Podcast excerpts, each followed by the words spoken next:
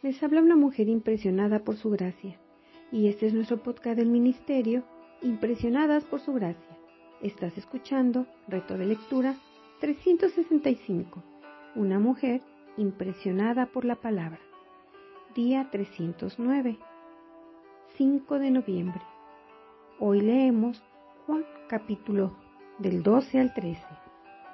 Juan 12 relata la segunda crisis en el ministerio de nuestro Señor, según la vio el apóstol Juan. La primera tuvo lugar cuando sus discípulos dejaron de andar con él. Juan capítulo 6, versículo 66. Aunque Él es el camino, lo vemos en Juan capítulo 14, versículo 6, en este capítulo Juan nos cuenta que muchos no creían en Él. Lo vemos en Juan capítulo 12, versículo 37 en adelante. Aunque Él es la verdad, la tercera crisis vendrá en Juan 19. Aunque Él es la vida, los hombres lo crucificaron.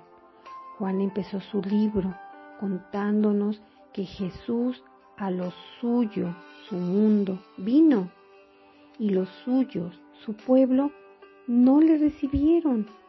Lo vemos en Juan capítulo 1, versículo 11.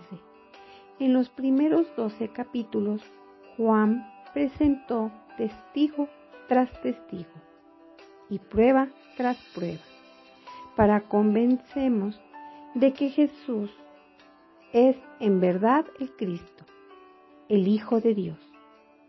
Toda esta evidencia fue vista de primera mano por los dirigentes de la nación y sin embargo ellos rechazaron sus afirmaciones.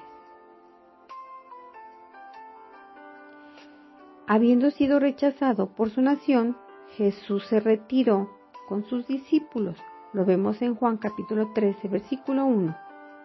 A quienes él amó lo máximo. Vemos en Juan 12 al Señor Jesucristo al relacionarse con cuatro grupos diferentes.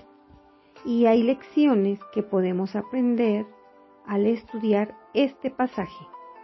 Por otro lado, en el capítulo 13 vemos a nuestro Señor en una relación cuádruple con su Padre Celestial en Juan capítulo 13 versículos del 1 al 5, con Simón Pedro en Juan capítulo 13 versículo del 6 al 11, con todos los discípulos en Juan capítulo 13 versículos del 12 al 17 y con Judas.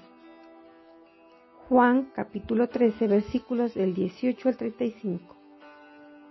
En cada una de esas secciones del Evangelio de Juan descubrirás un mensaje especial, una verdad espiritual que te ayudará en la vida cristiana.